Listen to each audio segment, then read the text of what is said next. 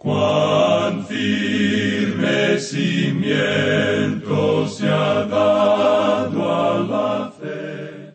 A través de la Biblia, un análisis de la Biblia libro por libro que le ayudará a crecer espiritualmente. Estos estudios fueron diseñados por el doctor J. Vernon McGee. Acompáñenos en este fascinante recorrido a través de la Biblia. La palabra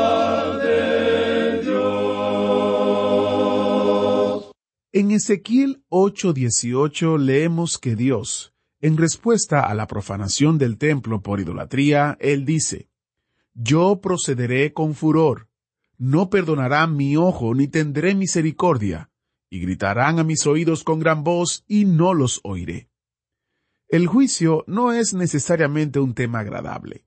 Hay muchos temas de los que sería más fácil hablar, pero como vamos a escuchar en el estudio de hoy, el juicio de Dios es una realidad y nos enfrentaremos a ello tarde o temprano. Bienvenido a través de la Biblia, el programa donde conocemos a Dios en su palabra. Soy su anfitrión, Heiel Ortiz, y me agrada mucho que usted nos acompañe en el estudio bíblico de hoy. Estamos en el libro de Ezequiel, y hoy vamos a estudiar los capítulos 8 y 9. Así que busque su Biblia o encienda su Biblia, porque esto proyecta ser un estudio muy interesante y usted querrá ser parte de ello. Iniciamos este tiempo en oración. Padre Celestial, gracias por la oportunidad que nos brindas de estudiar tu palabra. Gracias Señor porque estamos viendo todo tu consejo y no secciones aleatorias. Te pedimos que nos hables, que nos enseñes, que podamos entender las verdades bíblicas que están en tu palabra y lo que vamos a estudiar en el día de hoy. Usa al Maestro, usa este tiempo. En el nombre de Jesús te lo pedimos. Amén. Y ahora busque su Biblia o encienda su Biblia en Ezequiel capítulo 8 porque iniciamos nuestro recorrido bíblico de hoy con las enseñanzas del Dr. Magui en la voz de nuestro maestro Samuel Montoya. En este día, amigo oyente, volvemos al capítulo ocho de este libro de Ezequiel, y nos encontramos en una nueva sección de este libro. Esto contiene una serie de visiones del profeta. Y amigo oyente, ya hemos podido apreciar varias de las visiones que tuvo este profeta Ezequiel, por cierto que son cosas bastante sobresalientes y sorprendentes. Muchas de ellas son visiones que nosotros no podemos comprender es decir, aquellas que se refieren a la gloria de Dios. Las otras son cosas comunes y ordinarias. Después de todo, cuando él habla de que un hombre se afeita, es algo bastante común. Ahora vamos a ver algunas de estas visiones que se mencionan aquí, y una de ellas, por supuesto la más importante, es la que nos permite ver algo de la gloria del Señor y la cautividad completa de Jerusalén, Israel. Y luego el alejamiento, la partida de la gloria cuando se va del templo. Nos preguntamos, ¿por qué se fue la gloria? Aquí se nos dará algunas explicaciones. Hubo un alejamiento paulatino de la gloria. Creemos que comenzó durante el reino de Manasés, pero eso es nuestro punto de vista, claro. Vemos que hay muy pocos que nos siguen en este asunto, pero eso está bien. Si usted quiere tomar otro punto de vista, entonces se encontrará con la mayoría. Pero por supuesto, si usted quiere estar en lo correcto, sabemos que querrá seguirnos a nosotros. Pero de todos modos, dejando eso a un lado, aquí podemos apreciar un alejamiento paulatino de la gloria. Creemos que comenzó durante el tiempo del reino de Manasés, como dijimos, y ya veremos esto cuando lleguemos a ese punto. En nuestro programa anterior estuvimos considerando el capítulo ocho, versículo dos, que dice Y miré, y he aquí una figura que parecía de hombre, desde sus lomos para abajo, fuego, y desde sus lomos para arriba parecía resplandor, el aspecto de bronce refulgente. Esto es parte de la visión de la gloria de Dios que pudimos ver en el primer capítulo. Aquí se nos dice, y aquella figura extendió la mano. Amigo oyente, Dios es espíritu. Él no tiene una mano como la suya y la mía. Pero cuando se nos dice que el dedo de Dios formó los cielos, Comprendemos eso porque no podemos ver de otra manera cómo Él pudo haberlo hecho sin una mano. Y aquí eso se nos presenta en esta visión. Y aquella figura extendió la mano. También dijimos en nuestro programa anterior que creemos que Él fue arrebatado, o sea, Ezequiel, y llevado por el Espíritu de Dios a Jerusalén. No nos vamos a poner a discutir aquí el punto de si él fue con su cuerpo o no. Pensamos que sí fue así, y que él fue allí para ver por qué la gloria de Dios se estaba alejando de Jerusalén y por qué Dios iba a destruir esa ciudad. Y lo que aquí tenemos es ese alejamiento. El profeta es llevado a Jerusalén, y esto no es nada nuevo. Usted recordará que Elías tuvo esa experiencia. Él también fue arrebatado de esta manera. Allá en el primer libro de Reyes, capítulo 18, versículo 12, leemos, Acontecerá que luego que yo me haya ido, el Espíritu de Jehová te llevará donde yo no sepa, y al venir yo y dar las nuevas a Acaz, al no hallarte él, me matará, y tu siervo teme a Jehová desde su juventud. Y luego se nos dice que los hijos de los profetas le dijeron a Eliseo, después de haber partido Elías, Quizás lo ha levantado el Espíritu de Jehová y lo ha echado en algún monte o en algún valle. Y luego, en el Nuevo Testamento, en el libro de los Hechos de los Apóstoles, capítulo ocho, versículo treinta y nueve, leemos Cuando subieron del agua, el Espíritu del Señor arrebató a Felipe, y el eunuco no le vio más, y siguió gozoso su camino. Así es que eso no es nada raro en las Escrituras. Pensamos que Felipe fue arrebatado corporalmente, y eso es exactamente lo que le ocurrió a Elías y también al profeta Ezequiel.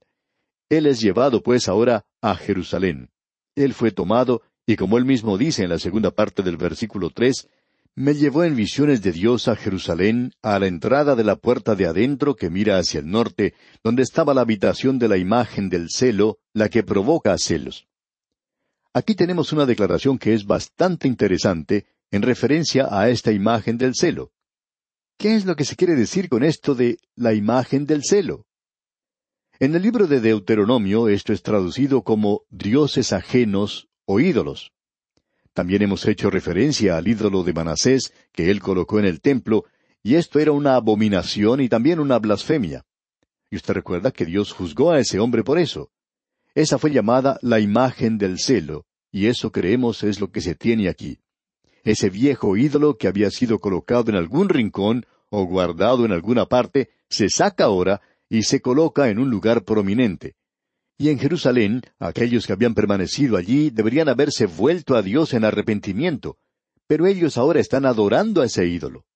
Ahora eso no era todo lo que estaba sucediendo allí. El templo había sido profanado. A él se le mostró algo más. Leamos el versículo cinco de este capítulo ocho de Ezequiel. Y me dijo, Hijo de hombre, alza ahora tus ojos hacia el lado del norte. Y alcé mis ojos hacia el norte, y he aquí al norte, junto a la puerta del altar, aquella imagen del celo en la entrada. Allí lo tenemos. La gente ya no adoraba al Dios vivo y verdadero, sino que estaban quebrantando los primeros dos mandamientos. Y aquí vemos que hubo algo más que estaba teniendo lugar allí.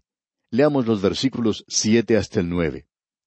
Y me llevó a la entrada del atrio, y miré, y he aquí en la pared un agujero, y me dijo, Hijo de hombre, cava ahora en la pared.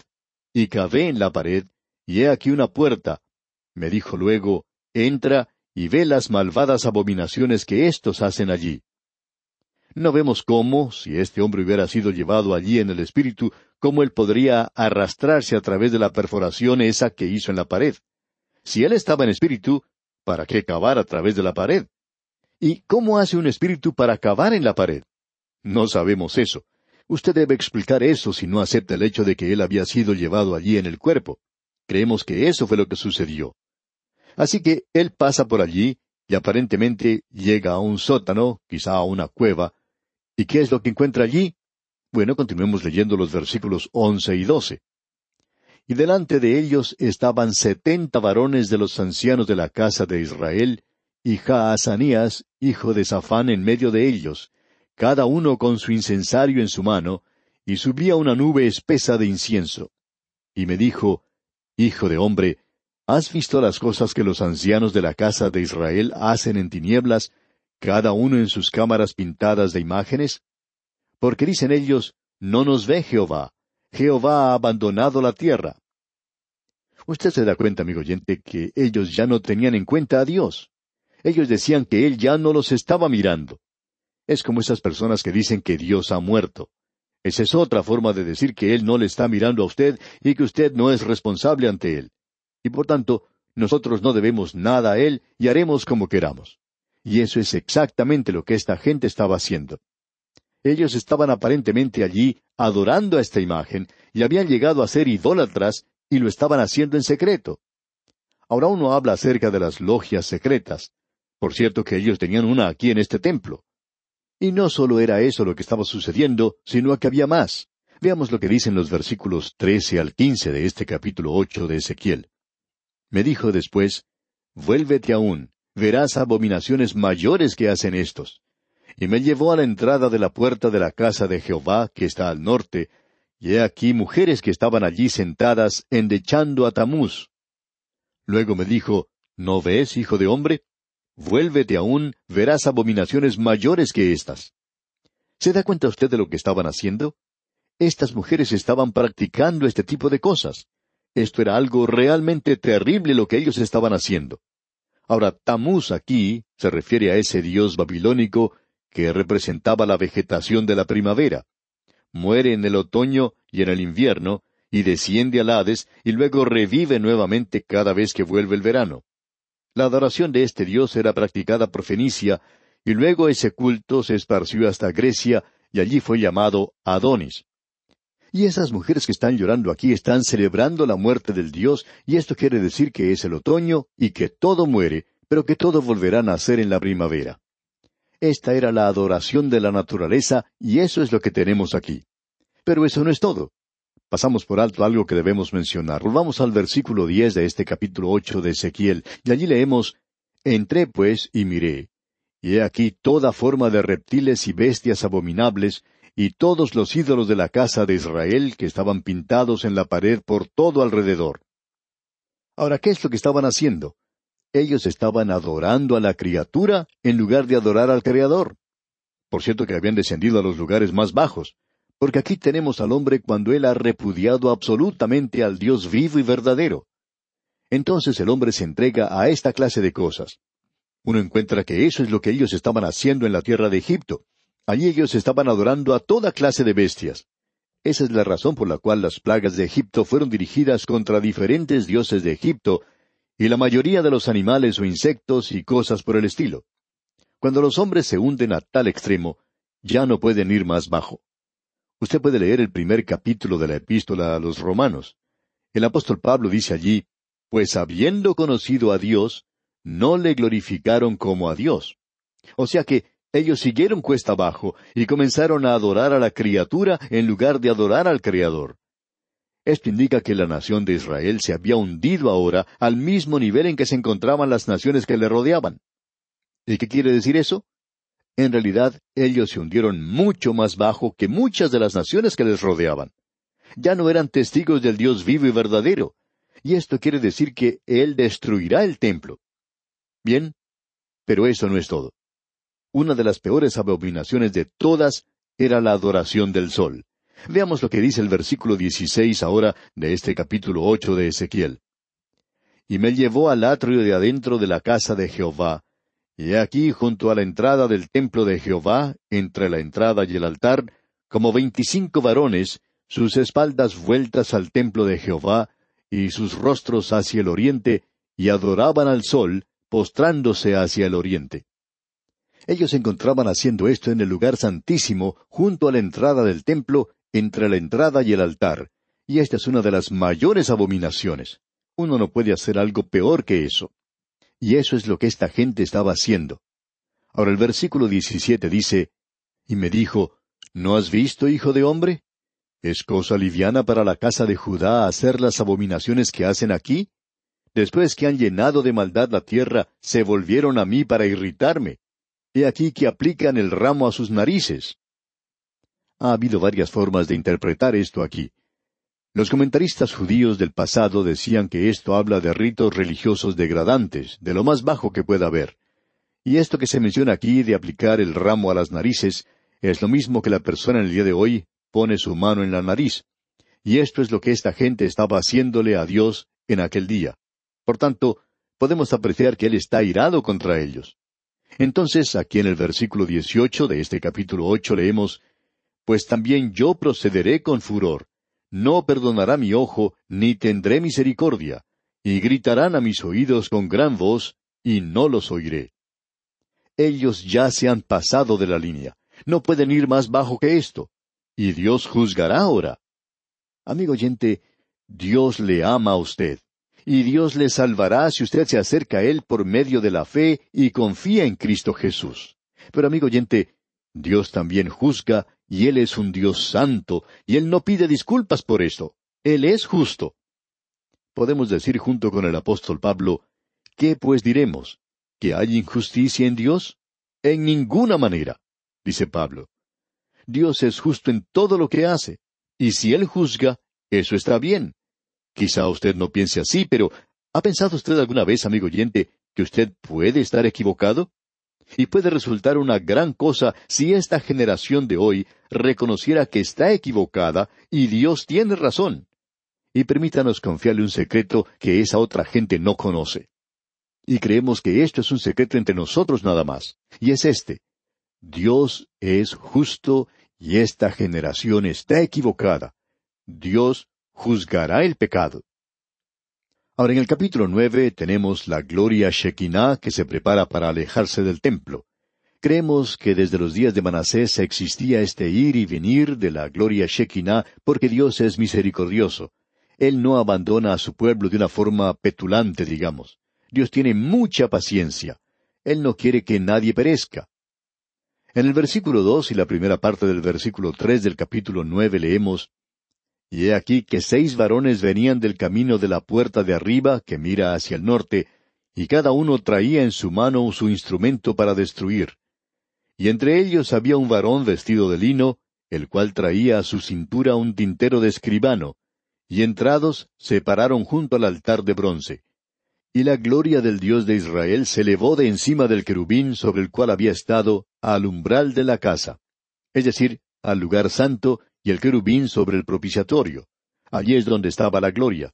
La gloria se eleva ahora, una indicación de la presencia de Dios que se ha alejado.